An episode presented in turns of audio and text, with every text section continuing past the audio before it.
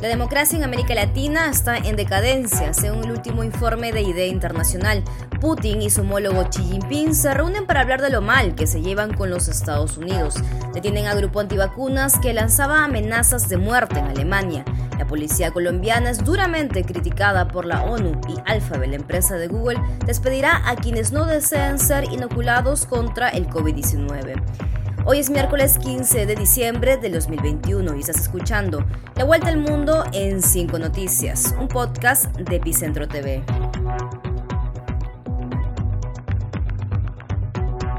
Hola, yo soy Clara Elvira Ospina y esto es La Vuelta al Mundo en 5 Noticias. Democracia en crisis. La salud democrática de América Latina atraviesa su momento más delicado en dos décadas. La región fue una de las más golpeadas por la pandemia, algo que agravó el problema de la legitimidad institucional que ya se venía arrastrando en los últimos años. Idea Internacional nos ha dicho hoy lo que ya intuíamos, que la calidad de la democracia se ha deteriorado dramáticamente en América Latina.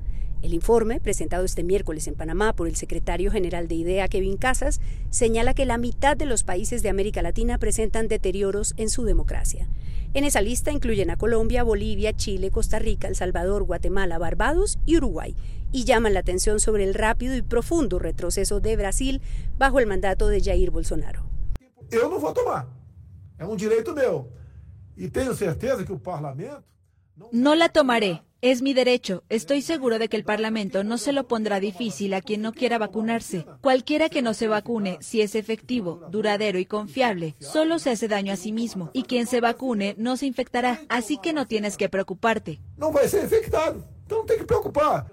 El informe resalta que las instituciones tradicionales de representación, los partidos políticos y los parlamentos, se encuentran sumidos en una profunda crisis de legitimidad y de confianza. IDEA realiza una especie de ranking de desempeño democrático. Así, en el nivel de desempeño medio están Argentina, Barbados, Bolivia, Brasil, Chile, Colombia, Costa Rica, Ecuador, México, Panamá, Perú, República Dominicana y Trinidad y Tobago. Y las de bajo desempeño son El Salvador, Guatemala, Jamaica y Paraguay. Uruguay es la única democracia latinoamericana con lo que se considera un desempeño alto. El informe hace alusión al profundo descontento social en todos los países de América Latina y el Caribe y a la incidencia de la pandemia que llevó a los gobiernos a tomar medidas que limitaron la democracia, restringieron las libertades y facilitaron la corrupción. Finalmente, el estudio concluye que es necesario restablecer la confianza ciudadana para cerrar el paso a la llegada de gobiernos populistas y advierte que para mejorar la salud de la democracia no solo se necesitan gobiernos democráticos, sino también congresos, poder judicial y sistema electoral fuertes y responsables.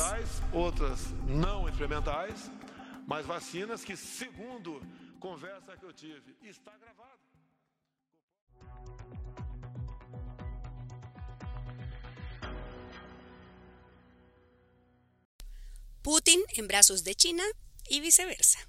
Bueno, efectivamente se trata de una conversación de la que mucho habían hablado en vísperas. Precisamente son varios los temas que eh, están sobre la mesa de esta conversación que se realiza de forma eh, de vídeo. En momentos en que son muy tensas las relaciones de Estados Unidos con Rusia y de Estados Unidos con China, se abre paso una alianza entre Putin y Xi Jinping. Los dos líderes se reunieron este miércoles y en un ambiente distensionado hablaron de lo que los une, la mala relación con Estados Unidos y otros asuntos. Se refirieron a los Juegos Olímpicos de Invierno de febrero de 2022, que son objeto de un boicot diplomático dirigido por Estados Unidos y secundado por Reino Unido. Putin y Xi se pronunciaron en contra de la utilización política de los Juegos. Querido amigo, me alegro mucho de verle, dijo Putin en unas imágenes del inicio de la conferencia difundidas por la presidencia rusa. Mi viejo amigo, me congratula celebrar con usted la segunda videoconferencia este año, respondió Xi.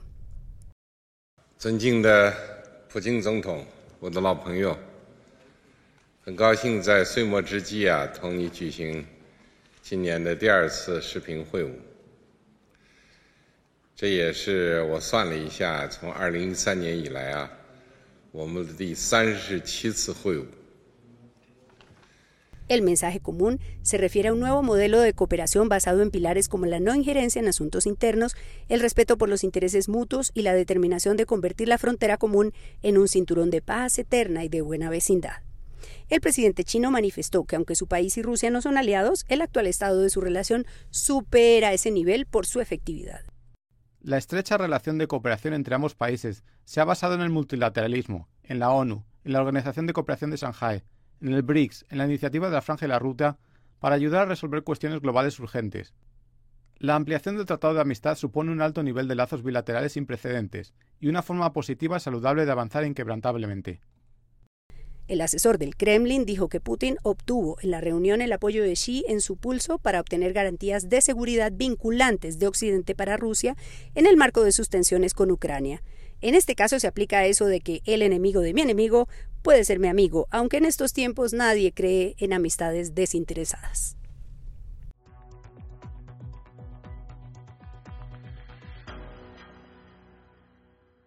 Antivacunas violentos.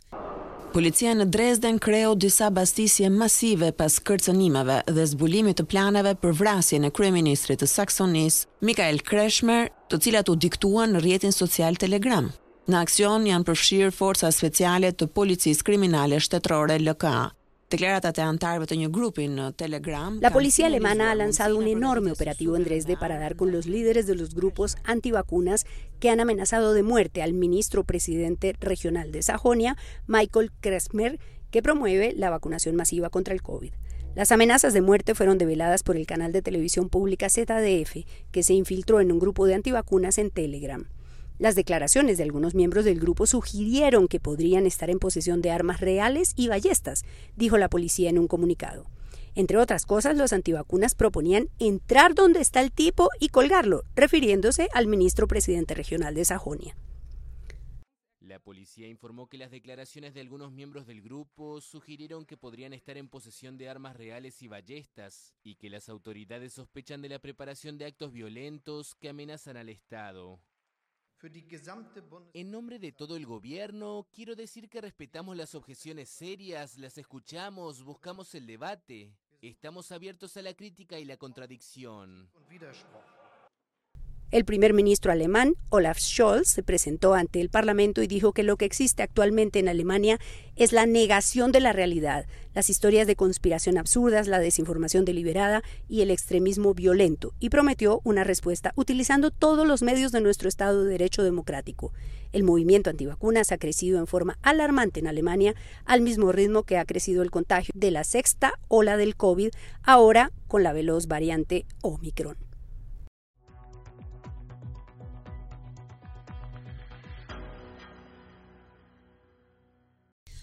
Informe contra la policía colombiana. Los días 9 y 10 de septiembre del 2020, la Policía Nacional de Colombia reaccionó de una forma desproporcionada, ilegal y, apartada del principio de humanidad en la atención de las manifestaciones ciudadanas ocurridas en Bogotá y en Soacha. Su actuación causó una masacre en la misma semana, la policía colombiana ha recibido dos duros golpes del sistema de Naciones Unidas. Este miércoles, la Oficina de Derechos Humanos de la ONU en Colombia presentó un dramático informe en el que le atribuye a la policía la muerte de al menos 28 personas durante las protestas en el marco del paro nacional entre abril y julio del 2021. Las protestas, dice el informe, ocurrieron en un contexto prevalente de profundas desigualdades económicas y sociales, muchas de las cuales se agudizaron durante la pandemia del COVID-19. Las cifras son dramáticas. En las semanas del paro, la Oficina de Derechos Humanos de la ONU recibió información de la muerte de 63 personas en el contexto de las protestas. La ONU pudo verificar 46 muertes, 44 civiles y dos policías.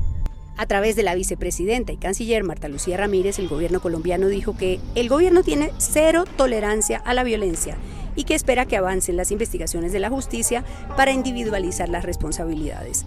La Policía Nacional respondió al primer informe de esta semana de la ONU que planteó que hubo una masacre policial en las protestas de septiembre de 2020 y que le atribuye a la policía responsabilidad directa en la muerte de 11 jóvenes. El director de la institución negó que hubiera ocurrido una masacre y que la justicia debe establecer qué fue lo que ocurrió. La realidad es que los procesos no tienen grandes avances y hay un serio riesgo de impunidad.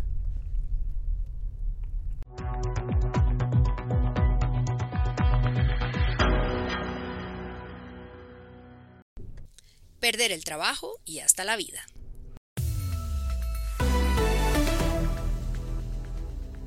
Las fake news siguen haciendo estragos en la campaña de vacunación de muchos países.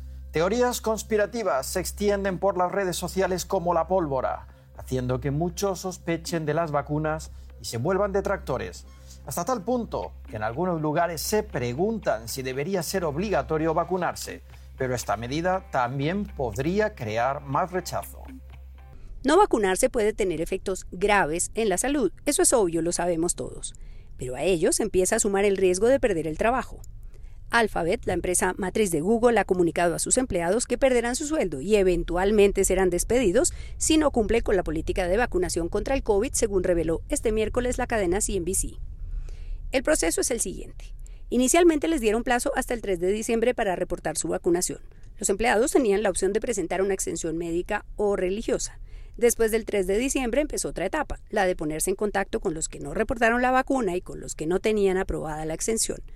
A ellos les darán plazo hasta el 18 de enero para regularizar su situación y si no lo hacen, los envían con licencia remunerada por un mes. Después tendrán un tiempo de seis meses sin sueldo para que puedan reflexionar. Pasados esos seis meses, serán despedidos. Claro, si antes no los ha matado el COVID.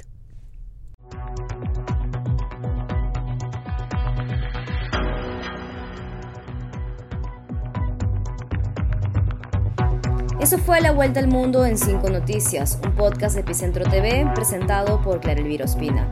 Para más de nuestro contenido, suscríbete a nuestro sitio web epicentro.tv y sé parte de nuestra comunidad.